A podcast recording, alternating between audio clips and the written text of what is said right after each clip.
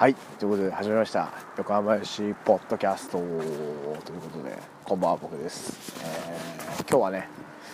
えーまあ週の真ん中というか木曜日ですね。はい。これはまあ実際というかまああの今回前回というか今週1回収録をしてまああのなんかよくわかんないですけど保存したはずだったんですけど撮れてないなと。撮れてないというかなんかライブ、まあ、アンカーのでやってるんですけどライブラリーになんか残ってないなと、えーいうことで、まあ、今日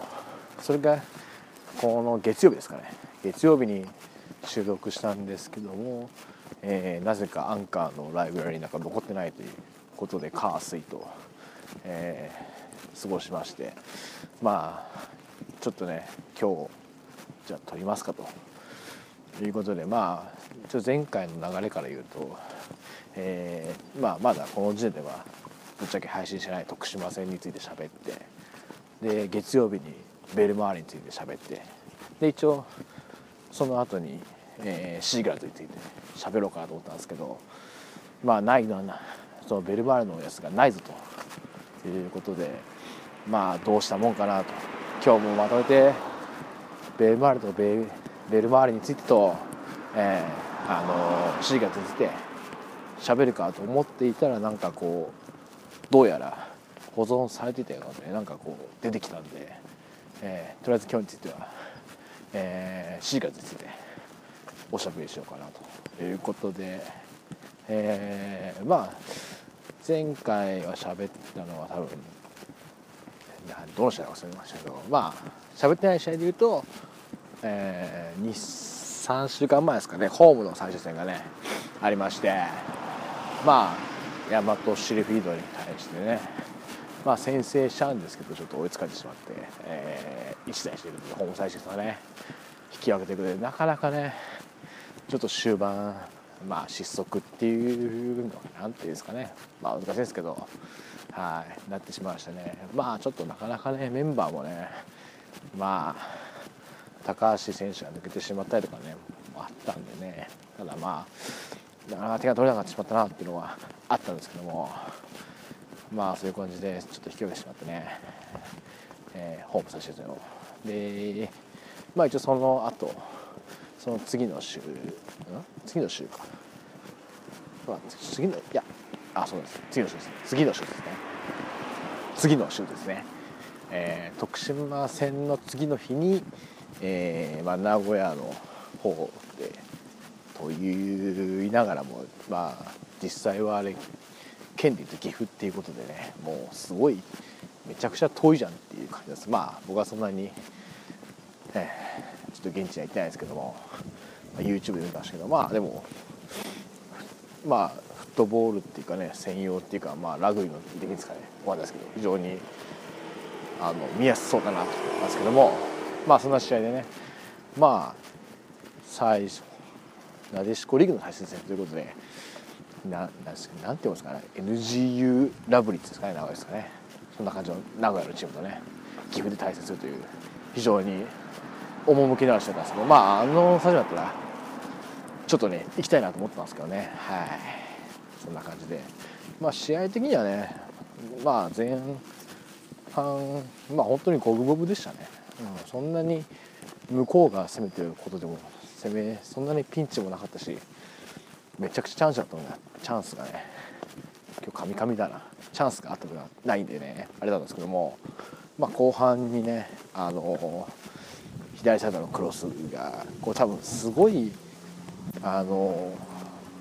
YouTube だと分かりづらいレベルで多分あれ風で戻ってますね。非常に。あの多分。はい。それをしっかりねあの決めてねヘディングで。いや本当にあれ神風と言ってもいいんじゃないですかねというぐらいのね。はい。あの本当にチャンスが。あんなにねクロス戻っちゃってね。うん。あれ多分普通だったら多分そのままどうなあ誰も触れずそのまま流れたのが、まあ、こうゴールキックになったのが、まあ、ゴールキックになるほどそこまでもなかったかなとは思うんですけどなんとも言いますけどね、はい、そんな感じでクロスで先制してから最後ねしっかり守りきっていったりということでね。なんとか最終戦は勝利ということでね、まあ、これでトータルのシーズン6位かな、うん、まあということでまあどうなんですかね。なかなかねもうちょっといけるかなっていう序盤の試合とか見てるとね思ったんですけどまあまあなんだかんだね一部リーグでねやるの初めてなんでね実はね。はい。そういう意味ではまあまあ1年間よく頑張ったんじゃないですかね。頑張ったっていうかねよく本当に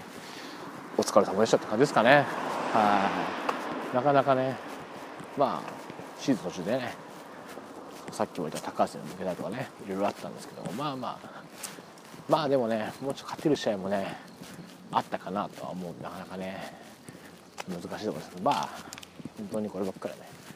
また来年以降はね本当にメンバーもねどうなるか本当に分かんないですからね4月だから。女子サッカーはまた WE リーグにね行く選手が出てくるかもしれないですからね。本当に。まあそれじゃなくてもねやべこうやめちゃう選手とかもねいろいろいたりするんで、非常にちょっとこう難しいところがあるんでね。まあどうなることやらってことなんですけど、まあ、そのそんな4月最後まだ公式戦がね一応一応じゃないか。あるということであの皇后杯がねこれ男子でいうところの天皇杯ですね、まあ、今年は WE リーグのチームがあるんで、まあ、元日に決勝はないっていう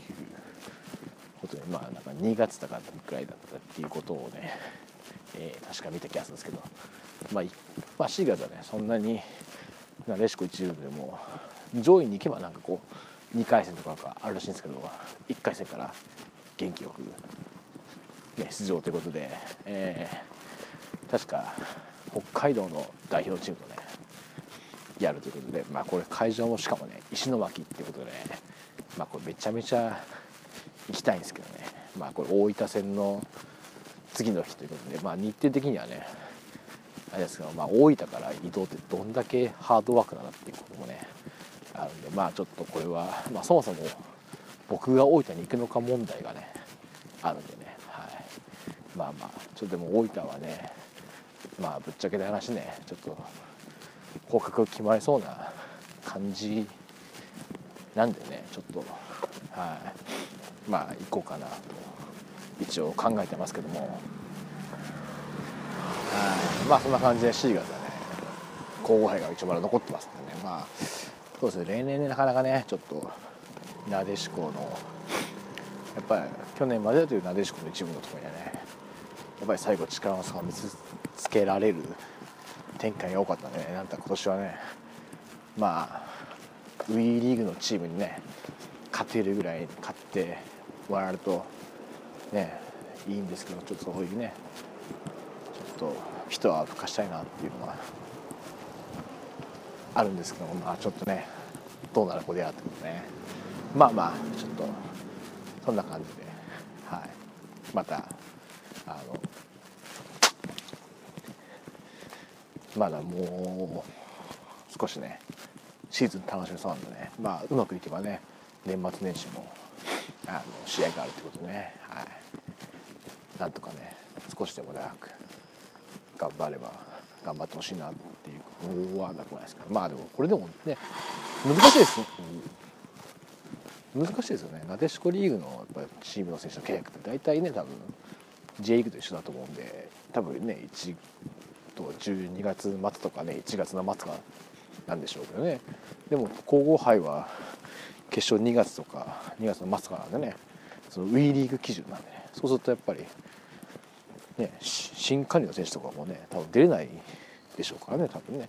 非常になんか難しそうな気がこう今喋っていて思ってしまったんでだから今年ね辞める選手がもしいたとしてもねその選手は皇后杯までは頑張るしかないのかっていうところがね今急にすごく疑問に思ったところではい。